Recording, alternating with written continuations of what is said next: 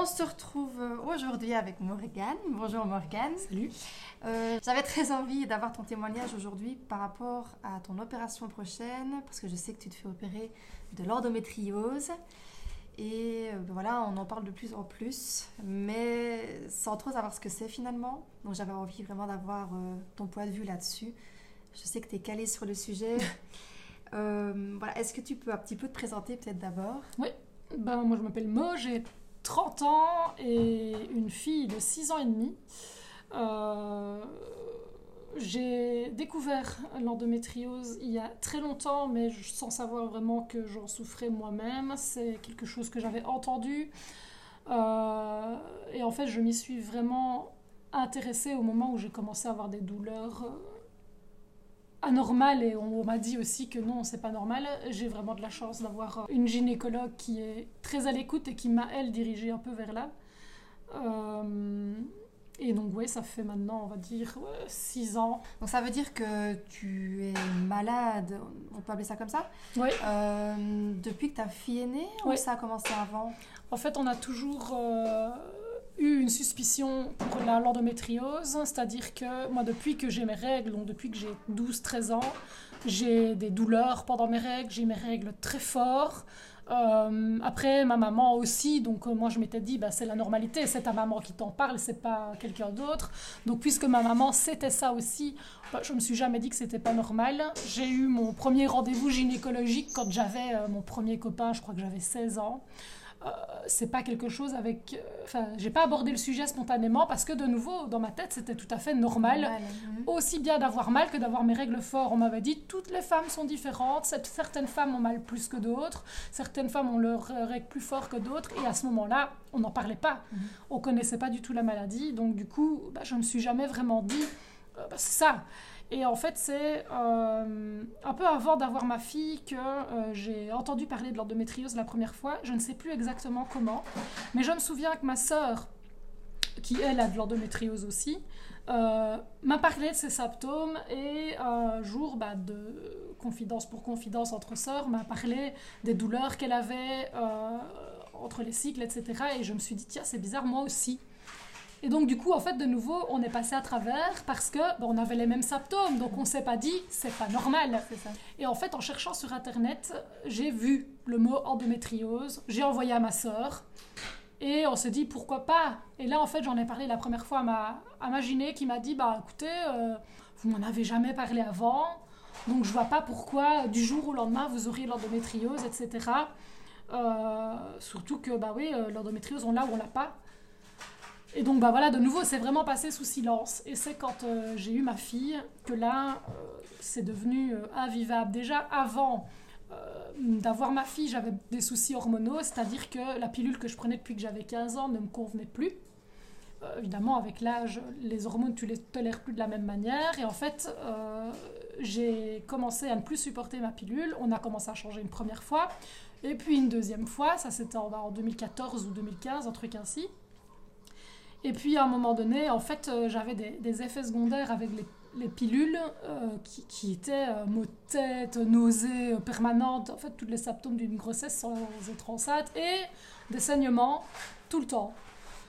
Et là, en fait, euh, ma gyné m'a dit écoutez, ce qu'on va faire, on va vous placer un, un stérilet, mais pour ça, pendant trois mois, vous prenez rien.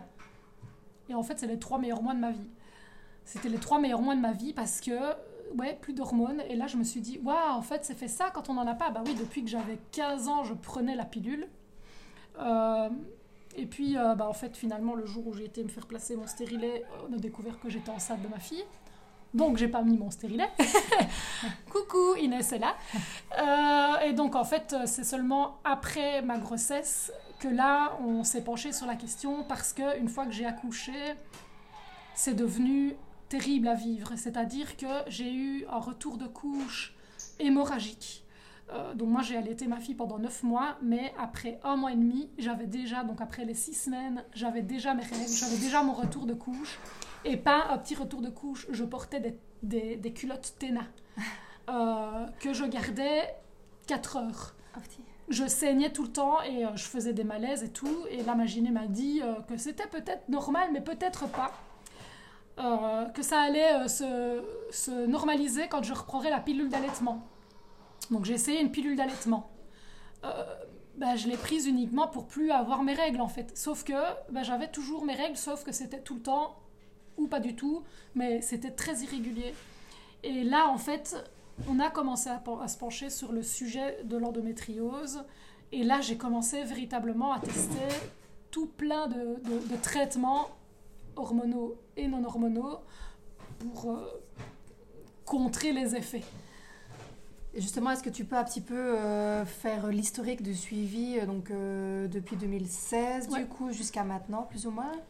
Oui, il y a eu bah, donc la, la pilule d'allaitement qui n'a finalement pas fonctionné par rapport à mes cycles, qui n'arrangeait rien, c'est-à-dire ça n'arrangeait pas les douleurs que je ressentais un petit peu tout le temps. Euh, ça n'arrangeait pas euh, le, spotting que j'avais entre les cycles ou pas, parce que c'était une pilule continue, tu es censé ne plus avoir de saignement, et là, ben, j'en avais un peu tout le temps, parfois pas pendant quelques jours, puis ça recommençait. Euh, et puis, je me suis séparée du, papa de ma fille, donc j'ai arrêté tout contraceptif.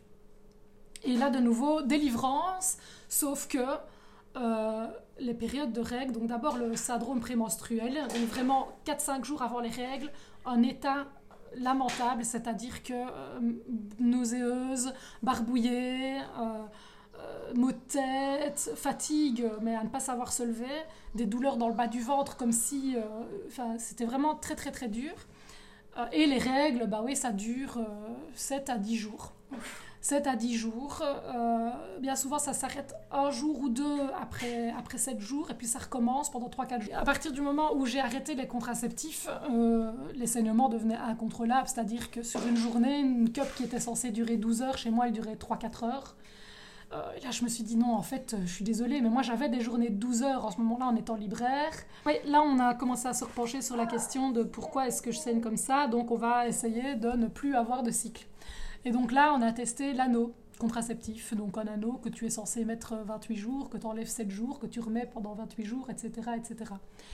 Euh, sauf qu'en fait, on m'avait dit il faut plus ou moins deux cycles, trois pour s'habituer. Mmh. Sauf qu'en fait, moi j'avais des douleurs internes.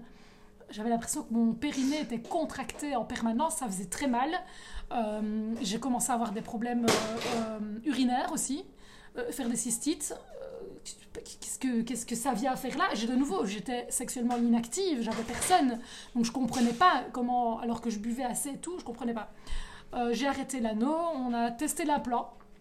Pareil, j'ai fait un rejet euh, avec un abcès et tout affecté, c'était très beau ou pas.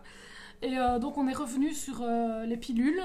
Là, j'en ai testé 5, peut-être 6 à ce moment-là, différentes chaque fois pendant 2 à 3 mois, avec des effets secondaires horrible, maux de tête, nausées, euh, spotting de nouveau euh, partout, tout le temps. Euh, et des sautes d'humeur, soit des tendances dépressives, mais vraiment des états émotionnels, psychologiques très très difficiles à vivre. Et j'étais, je suis déjà quelqu'un qui suis sensible de base, et ça n'arrangeait rien. Donc là, en 2019, en octobre 2019, ma gynécologue m'a dit qu'on allait tester le stérilet Mirena, donc qui est un stérilet hormonal toujours. Euh, j'étais hyper sceptique, j'avais pas envie d'avoir un corps étranger à l'intérieur de moi, mais on m'avait dit que si endométriose il y a, parce que de nouveau, pas de confirmation de, diagnostic, ça va stabiliser l'affaire. Euh, bah, sauf que après trois semaines, j'ai fait un rejet avec des sortes d'organes. Donc là, j'ai dû faire un mois et demi de kiné deux fois par semaine pour pouvoir remonter tous mes organes parce que j'avais pas supporté le stérilet. Et en fait, là, on a commencé à faire le rapport avec le fait que, un, je supportais pas les hormones, mais que deux, j'avais autant d'effets secondaires par rapport aux hormones. On a vu que j'étais intolérante aux hormones. Donc en fait, peu importe le type d'hormones qu'on va me donner, que ça soit microdosé ou non, je les supporte pas et ça déclenche des hémorragies. Et donc là, la gynécologue a dit, ok, il y a peut-être bien une endométriose derrière ou et une adénomiose. C'est la petite sorte de l'endométriose. Euh, mais pour ça, il faudrait voir des spécialistes. Juste une petite parenthèse, en fait, endométriose et adénomiose, c'est presque la même chose, sauf que l'adénomiose, c'est vraiment à l'intérieur de la paroi utérine. Donc, euh, entre bah, l'intérieur de l'utérus et l'extérieur de l'utérus, il y a parfois, moi c'est le cas, des adhérences qui se forment. Donc ton endomètre qui est censé faire aller entre 2 et 4 cm. Si tu as des adhérences dedans, ben moi pour le moment il fait 9 à 10 cm. L'opération n'est pas la même et elle n'est pas aussi. Elle n'est pas opérable en fait, parce que tant que tu as un système reproducteur, tu feras de la déméniose. Pour l'endométriose, eh ben, en fait, c'est des adhérences, donc des genres de kystes, des boules qui se forment autour euh, du système reproducteur et qui peuvent se mettre absolument partout. Euh, moi, j'en ai près de la vessie, j'en ai, près, j'en ai beaucoup autour de mes intestins, j'ai mon ovaire gauche qui est infesté euh, tout autour et bah, il est probable que j'en ai partout ailleurs. Il y en a même, quand c'est à un stade assez éle- élevé, qui en ont jusqu'au poumon. Ça peut monter partout. Comme un cancer, en fait, sauf Mhm. que c'est pas, euh, c'est pas aussi dangereux et aussi ça. néfaste. Mais bon, au quotidien, forcément, en fonction d'où tu en es dans ton cycle, les adhérences peuvent gonfler, dégonfler. Euh, par exemple, bah, un peu avant d'avoir tes règles, bah, tes hormones elles sont en furie. Mhm. Donc du coup, ça fait gonfler toutes les adhérences dans ton ventre. Donc du coup, ton bide il gonfle, on dirait une femme enceinte de 6 mois. Euh, les douleurs qui vont avec, parce que ça compresse tous tes organes, les, les- intestins, le, foie, l'estomac, euh, tout. Donc tu peux avoir des crises gastriques euh, qui sont très difficiles à vivre. Et bah, ça dépend vraiment de où tu en es dans ton cycle. Et en fait, plus que des douleurs type règles, où tu as un peu mal dans le bas du ventre, ça pique, euh, bah, tu as mal partout en fait. Et justement, donc ça, c'est les douleurs que tu ressens pour le moment. Alors que t'es maman, comment est-ce que tu fais pour gérer tout ça? Avec ta vie de maman euh, actuelle C'est difficile. Euh, après, euh, j'ai décidé de ne plus travailler dans un système avec patron pour pouvoir adapter mes horaires justement à ma vie de maman. Bon, après, j'ai un homme qui a des horaires particuliers aussi. Je voulais vraiment adapter ma vie en fonction des horaires de mon homme et des enfants. Et donc, du coup, bah, j'ai fait le choix de ne plus travailler à patron et de travailler pour moi. Donc, c'est un avantage. Après, euh, bah, j'ai j'ai des douleurs quasi quotidiennes. Actuellement, ça se, ça se compte, allez, on va dire sur un mois de 31 jours, euh, on va dire que j'ai 25-26 jours de douleur. Ah oui, quand même. Oui, et euh, entre 15 et 20 jours de saignement par mois. Euh, est-ce que tu as des techniques euh, non médicamenteuses pour gérer ça, pour soulager ta, ta douleur? Oui, oui, même si euh, c'est pas aussi efficace, c'est sûr. Après, euh, ça existe. Moi, je vis avec ma bouillotte euh, H24. euh, mon micro-ondes en souffre, ma bouillotte aussi d'ailleurs, elle est rafistolée partout parce que ça crame. Euh, mais oui, j'ai mon ma bouillotte sur le ventre. euh, d'ailleurs, j'ai des brûlures. euh, mais c'est Ça, tu lâches quand même. en fait, l'avantage de la chaleur, c'est comme quand je vais dans, dans, dans un spa, en fait, ou les bains, les bains chauds. L'avantage de la chaleur, c'est que ça détend. Ouais. Et donc, quand je suis en période où, bah, justement, j'ai mes adhérences qui gonflent, euh, bah, ce qui est bien, c'est quand tout se détend, en fait, euh, parce que tout est tendu. Euh, sinon, il y a une technique qui apparemment fonctionne, mais ça, moi, je ne l'ai pas testé, c'est l'acupuncture. On m'a dit que, bon, évidemment, c'est pas des solutions à long terme. hein, ça, je sais pas sur combien de temps ça peut soulager, mais ça peut aider. Côté financier, comment est-ce qu'on fait pour gérer tout ça? Parce que bon, si je retrace tout, ça fait donc depuis 2016 que tu fais que as plusieurs traitements, que tu as dû payer tel ou tel euh, médicament. C'est remboursé par la mutuelle? Non. Euh, moi, en plus, on a vraiment pu poser le diagnostic en 2020, quand on a enfin accepté mon, mon dossier pour, faire, euh, pour me faire ligaturer les trompes, dossier que j'avais donc introduit en 2016. Euh, grâce, je me mets des guillemets à mes soucis, grâce, grâce au fait qu'on ait vu que je ne supportais pas les hormones, on a accepté mon dossier pour traiter euh, ça et on a accepté que je me fasse ligaturer les trompes. Et c'est au moment où elle m'a ligaturé les trompes qu'elle a vu qu'il y avait des adhérences. Et que là du coup on a pu confirmer le diagnostic et qu'on a pu dire ouais ok il y a de l'endométriose et ok on va pouvoir euh, faire quelque chose.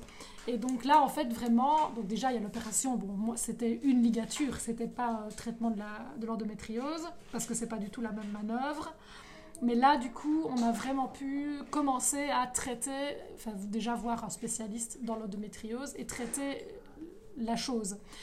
Euh, donc là, j'ai été voir une spécialiste, enfin, ah, dans un premier temps, mais j'ai arrêté d'aller le voir après, pour euh, faire les premiers tests.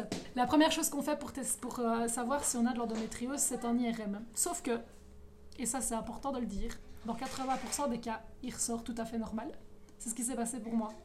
On m'a fait un IRM euh, pour euh, voir s'il y a d'éventuelles adhérences. La semaine après, tu as ton rendez-vous chez ton spécialiste. La mienne m'a dit, bah, il n'y a rien. On voit un tout petit point au niveau de l'ovaire gauche, c'est là où j'en ai le plus. Mais il n'y a rien. Je dis écoutez, c'est pas possible, moi j'ai mal.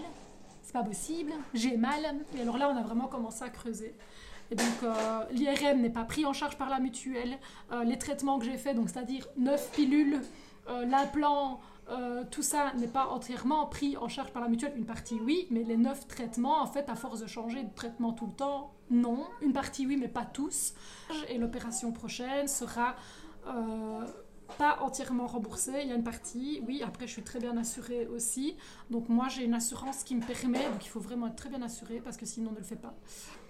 Mais est-ce que tu imagines le parcours que tu as eu? C'est parce que finalement, tu as du caractère et que tu as dit, bah, si, si, madame, j'ai mal, mais allez, je pense aux femmes dont l'IRM est normal, entre guillemets, et qui retournent chez elles en se disant, bah purée, en fait, je n'ai rien, alors qu'elles crèvent de mal, il n'y a pas d'autre mot. Euh, C'est quoi les autres méthodes? Tu vois, est-ce que tu n'as pas un conseil pour elles si elles sont quasi sûres que c'est ça et que les médecins ont beau dire, bah non, madame, vous n'avez rien, bah non, madame, vous n'avez rien Si, la preuve que si, tu en as la preuve. Tout à fait, il faut persévérer et surtout il faut s'entourer de bonnes personnes parce que ça aussi c'est important de le dire, un traitement qui fonctionne est un traitement qui atténue les douleurs et les crises. Donc en fait si tu réagis très bien, d'ailleurs il y a des femmes qui euh, vivent toute une vie sous traitement hormonal et qui du coup peuvent contrôler l'endométriose.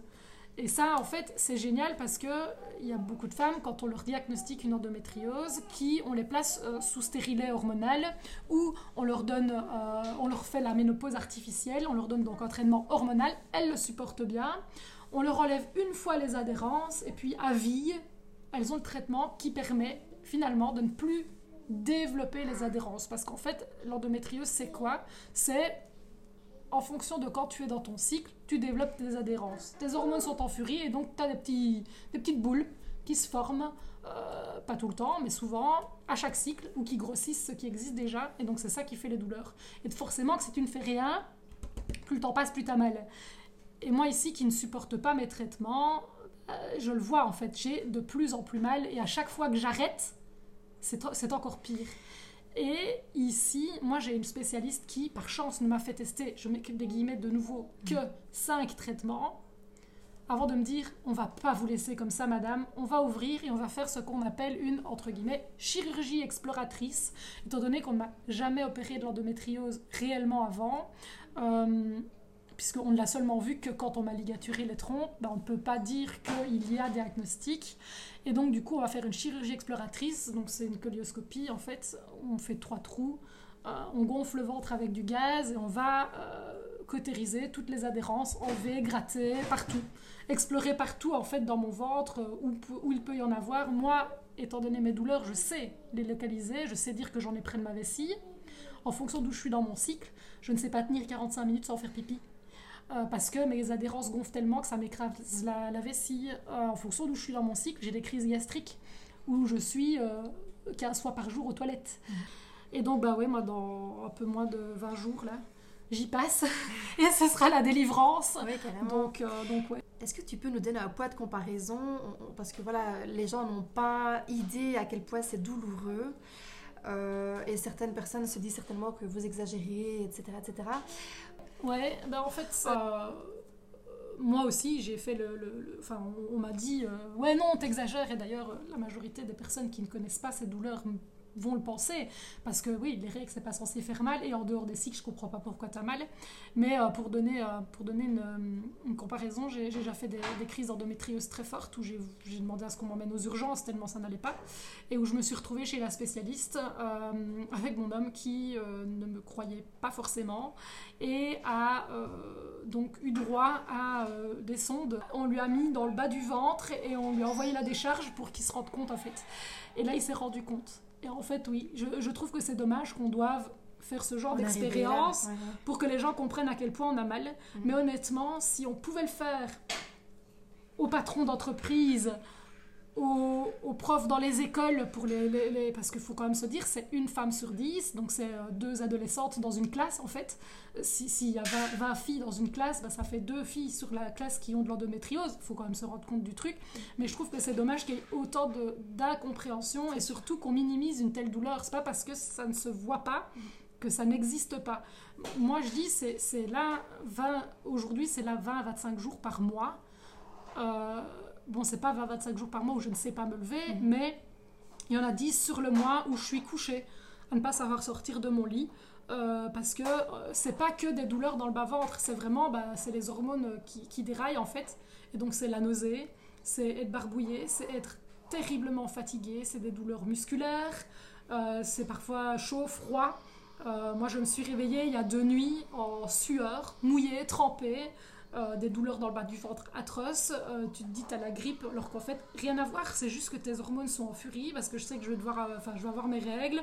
Et donc du coup, bah oui, mon corps me dit, hé coucou, euh, faut, faut, faut te lever, t'es pas bien en fait. Et ouais, il y a des moments où tu sais pas sortir du lit. Et c'est vrai que je trouve que c'est, c'est moche, il faut qu'on en parle. Après, il y a des, des très bons spécialistes. Et puis aujourd'hui, il y a les réseaux sociaux qui font que, que beaucoup de gens en parlent de plus Mhm. en plus. Je pense par exemple au compte euh, Toi mon endo, qui est tenu par euh, Laura Lequeux, qui est extraordinaire et qui fait... euh, qui, a monté une ASBL incroyable et qui aujourd'hui fait bouger les choses même auprès du gouvernement pour pouvoir enfin faire passer ça comme maladie chronique. Parce que c'est une maladie qui, au quotidien, peut être handicapante, pas que au niveau physique, mais au niveau relationnel.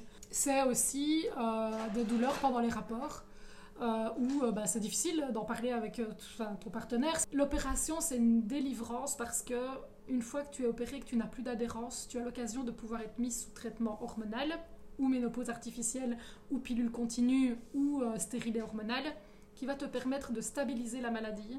Et donc, en fait, puisque ça t'empêche d'avoir tes règles, ça t'empêche de, de- de produire de nouvelles adhérences, en fait, tu peux vivre avec l'endométriose. Euh, après, il faut aussi tenir compte du...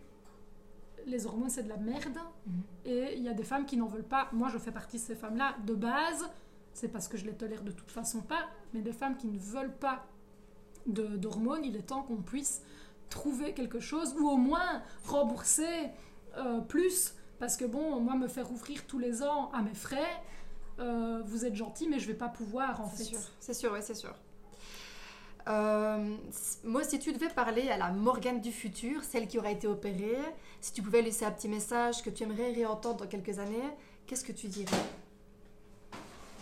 Keep going, continue et. euh, et euh, Merci, merci beaucoup Mo, pour ton témoignage. Est-ce que je peux euh, dire aux femmes qui, qui en ressentent le besoin de, de- de te contacter peut-être? Ça peut toujours être sympa de, de parler avec des gens qui ressentent la même chose que toi et en parlent ouvertement. On, peut te trouver euh, sur les réseaux? Sur les réseaux, oui, euh, j'ai euh, une page Instagram mo.nours.family. Mais il n'y a pas que moi, je le dis et je le répète, mais le compte Toi mon, Toi, en un mot, est une pépite. Elle en parle extrêmement bien et probablement mieux que moi. Et elle existe chez les Hollandais aussi, enfin chez les Flamands. Donc elle a engagé quelqu'un pour en parler en néerlandais. Elle est géniale, elle s'appelle Laura. Et euh, bah, moi, c'est aussi grâce à elle que j'ai pas lâché. Euh, le soutien des autres est hyper important, mais le soutien des professionnels aussi. Et s'entourer des meilleurs, c'est pour moi le important. La clé. Ouais. Merci beaucoup encore Il n'y a pas de quoi. et à bientôt du Oui. coup.